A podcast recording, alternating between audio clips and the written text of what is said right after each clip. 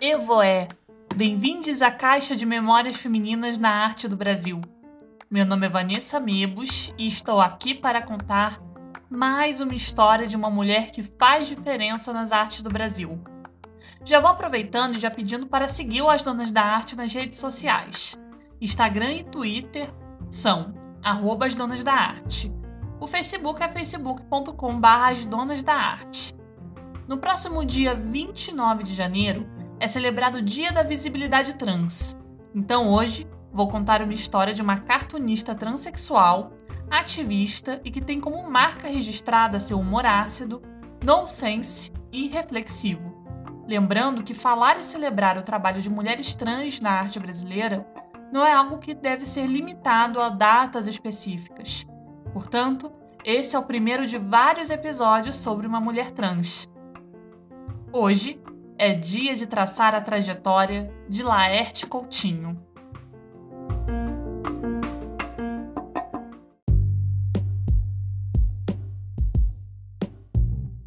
Antes de tudo, algumas elucidações. Primeiro que Laerte optou por continuar com seu nome de batismo, então Laerte Coutinho não é um nome morto. Porém, há o direito não só de uma mulher trans mudar seu nome social, como não querer ter seu nome de registro de nascimento, muitas vezes chamado de nome morto, mencionado. Até porque essa pessoa, esse nome, não existe mais. A Laerte fez a opção de manter seu nome, então, beleza. Segundo, vale a pena conceitualizar sobre identidade de gênero e para isso contarei com as informações contidas no artigo. Os impactos das identidades transgênero na sociabilidade de travestis e mulheres transexuais. De autoria de Rodrigo Gonçalves Lima, Borges da Silva Valdez Cavalcante Bezer e Sandra Bonfim de Queiroz. O trecho que vou falar é sobre especificamente mulheres trans. Abre aspas.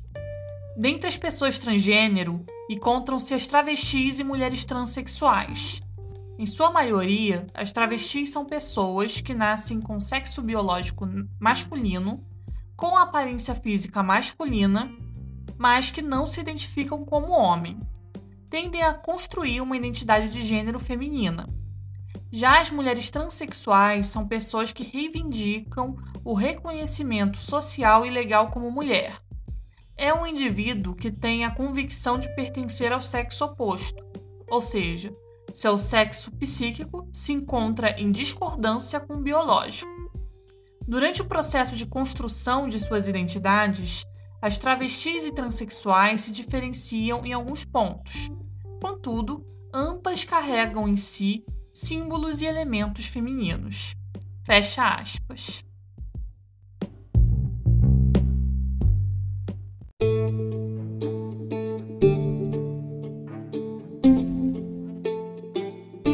Laerte Coutinho nasceu em 10 de junho de 1951 e olha que coincidência, ela faz aniversário no mesmo dia que a Nair de Tefé, que é pioneira das cartunistas mulheres e foi tema do primeiro episódio da primeira temporada desse podcast.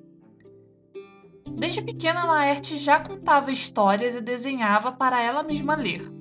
Já adulta, em 1968, concluiu o curso livre de desenho na Fundação Armando Álvares Penteado, a FAAP e logo depois decidiu entrar na USP, Universidade de São Paulo, para estudar na Escola de Comunicação e Arte.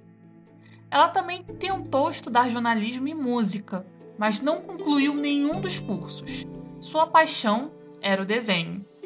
Lá na USP se destacou nas atividades acadêmicas, especialmente nas publicações da universidade.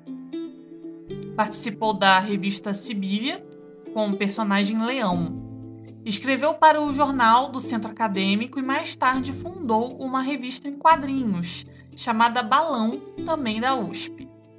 E assim, aos 22 anos, começou a trabalhar nas revistas Banas e Placar, já profissionalmente. Como cresceu na época da ditadura militar, cultivou como principal característica as críticas políticas em, suas charges. Engaja, engajada em combater a repressão, coordenou a produção de cartões de solidariedade ao movimento de auxílio aos presos políticos. Tanto que criou o personagem João Ferrador para a publicação do Sindicato dos Metalúrgicos em São Bernardo do Campo, em São Paulo. Nesse caso, isso teve relação mais estreita com a luta sindical dos metalúrgicos na década de 70. Em 1982, fez uma colaboração histórica com Glauco e Angeli no jornal O Pasquim, parceria que rendeu frutos por décadas. A partir de 1991, Laerte começou a publicar suas tirinhas pela Folha de São Paulo. Se não bastasse o talento para os quadrinhos, Laerte também tem trabalhos magníficos como roteirista. Ela escreveu episódios no, do programa Sai de Baixo e se você está na faixa dos 30 anos, como eu, se prepara. Ela escreveu para a TV Colosso. Sim, para um dos grandes clássicos da minha, da nossa infância. Olha só. A Laerte ela se casou duas vezes e teve três filhos, mas no início dos anos 2000, com o segundo divórcio, começou a repensar sua vida em vários aspectos. Já havia um interesse pelo universo feminino e já gostava de usar roupas e acessórios ditos, entre aspas, de mulher. Durante todos esses anos da sua carreira, ela ainda se via e era lida como um homem cis.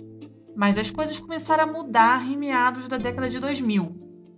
Começava um processo que mudaria para sempre a sua vida.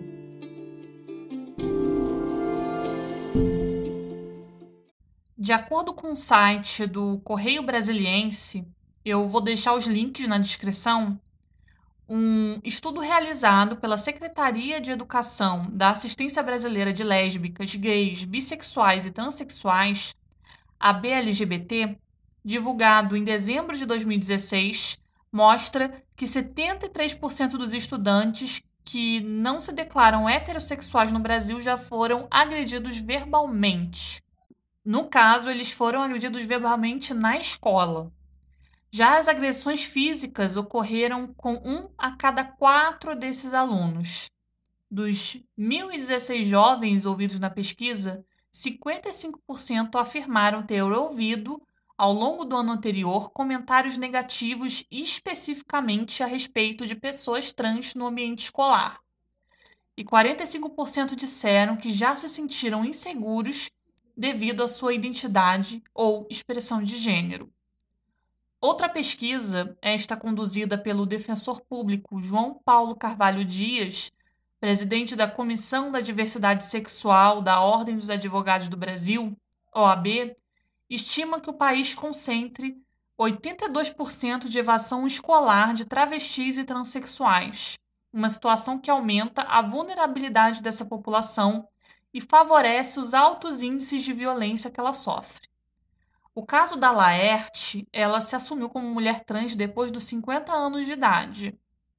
Eu não encontrei registro se ela já sentia uma identificação com o gênero feminino desde a infância. Não encontrei reportagem dela relatando isso. Mas a questão é que cada pessoa tem uma história e vive um processo diferente. A descoberta e o entendimento como uma pessoa LGBTQIA pode acontecer em qualquer fase da vida.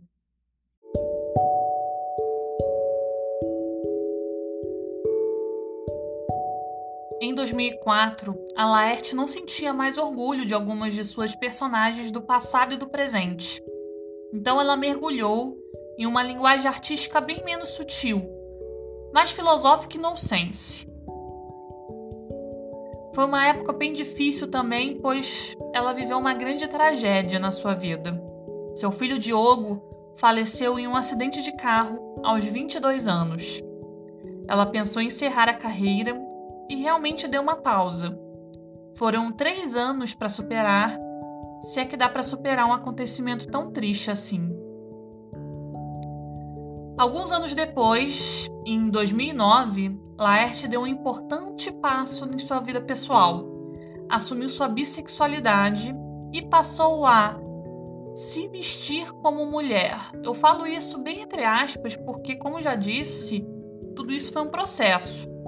Então, ela inicialmente se mostrou como um homem cis que fazia crossdresser, que é um hábito de um homem se vestir como mulher. Só que não é uma identidade de gênero, no caso. Uma coisa interessante sobre esse ponto da transição é que refletiu, inclusive, em, nas suas personagens. Abre aspas. Um dos meus personagens, o Hugo, decidiu se montar. Não sei exatamente por quê. Só sei que, de uma hora para outra, arranjou vestido, batom, salto alto e se jogou no mundo. Fecha aspas. Hugo então ganhou um alter ego feminino, Muriel. Abre aspas. O fato de imitar o visual das mulheres certamente denunciava algo sobre mim, sobre ambições que eu me negava a explorar as claras. Fecha aspas. Essas aspas são de uma entrevista da cartunista concedida por ela à entrevista à revista Bravo, edição 157 de setembro de 2010. É interessante notar que a forma de fazer a arte da Laerte mudou. Além do filosófico do nonsense, veio uma poética diferente, um ponto de vista diferente das suas é, através das suas tirinhas. Ela encontrou uma forma de mostrar um ponto de vista diferente nas suas tirinhas. Quem ouviu o episódio sobre a Adélia Prado da temporada passada sabe que eu joguei uma sementinha aqui para a gente repensar sobre o que é feminino. Um feminino fora do óbvio e do estereótipo, a essência da mulher frente à sua obra de arte. Acredito que a Laerte sempre expressou isso ao longo da sua carreira, mas a partir do momento que ela entrou no processo de se descobrir como uma mulher trans, essa linguagem, essa essência tornou-se mais pulsante. Aos poucos ela foi surgindo com toda a sua potência. Laerte Coutinho, uma mulher transexual. Mulher. Em 2012, a Laerte foi protagonista do curta-metragem Vestido de Laerte, dirigindo, dirigido por Cláudia Priscila e Pedro Marques. O filme foi vencedor nas categorias Melhor Curta e Melhor Direção do Festival de Cinema de Brasília 2012. No ano de 2015, Laerte contribuiu com o documentário da cineasta Minian Schnardeman que se chama De Gravata e Unha, e Unha Vermelha. Filme este que retrata a realidade de transexuais, travestis e transgêneros, e também adeptos do crossdressing e entusiastas debatendo sobre a construção individual do próprio corpo.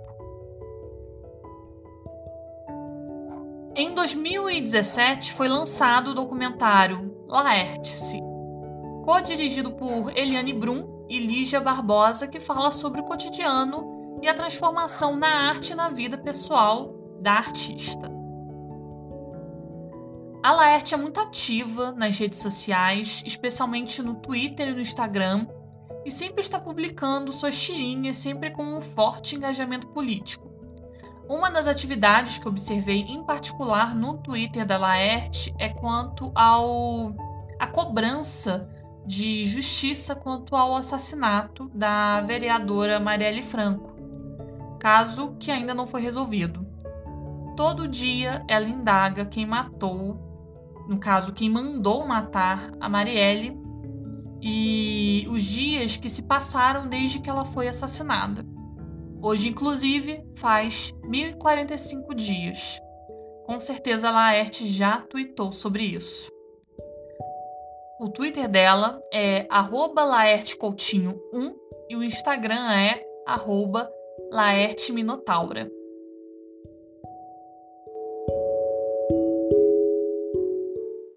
Ainda de acordo com o Correio Brasiliense, uma grande parcela das pessoas transexuais morrem muito cedo. Dados da União Nacional LGBT apontam que o tempo médio de vida de uma pessoa trans no Brasil é de apenas 35 anos, enquanto a expectativa de vida da população em geral é de 75,5 anos, de acordo com informações divulgadas em dezembro de 2016 pelo Instituto Brasileiro de Geografia e Estatística, o IBGE.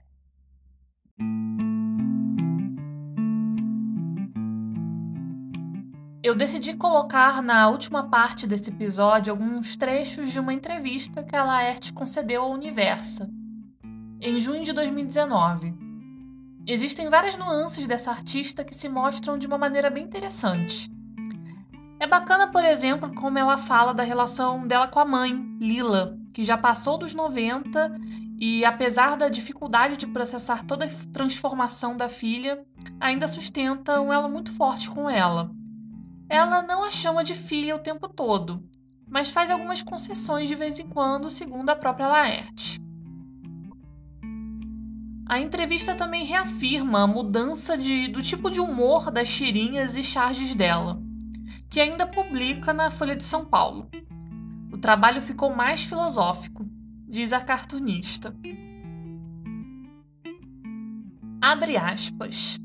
Ainda hoje não é tranquilo para mim produzir humor, porque ele corteja com preconceito. Quando você faz uma piada, necessariamente precisa dialogar com o repertório comum das pessoas, para todos se reconhecerem. É dessa laminha que o humor brota. Daí, muito frequentemente, você convoca os preconceitos das pessoas. O modo como vejo hoje o meu desejo e a minha identidade de gênero é diferente do passado. Eu os via como objeto de piada, e muitas vezes eu mesma fiz piada disso. Fecha aspas.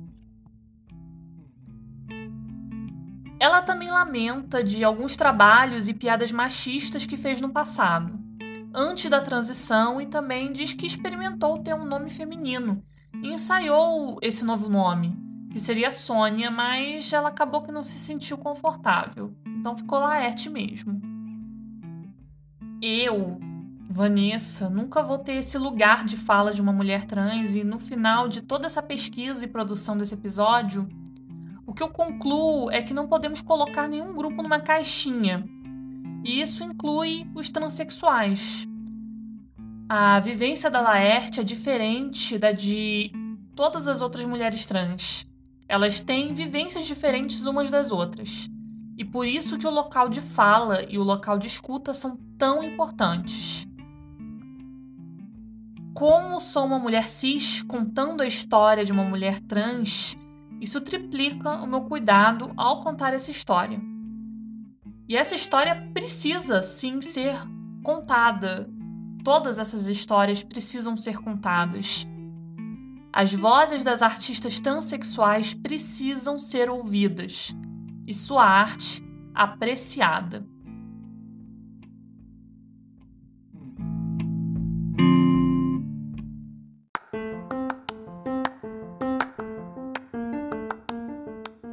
Esse foi o As Donas da Arte de hoje. Fiquem ligados no Instagram, onde eu vou divulgar fotos e trabalhos da carreira da Laerte. Segue também no Twitter, viu?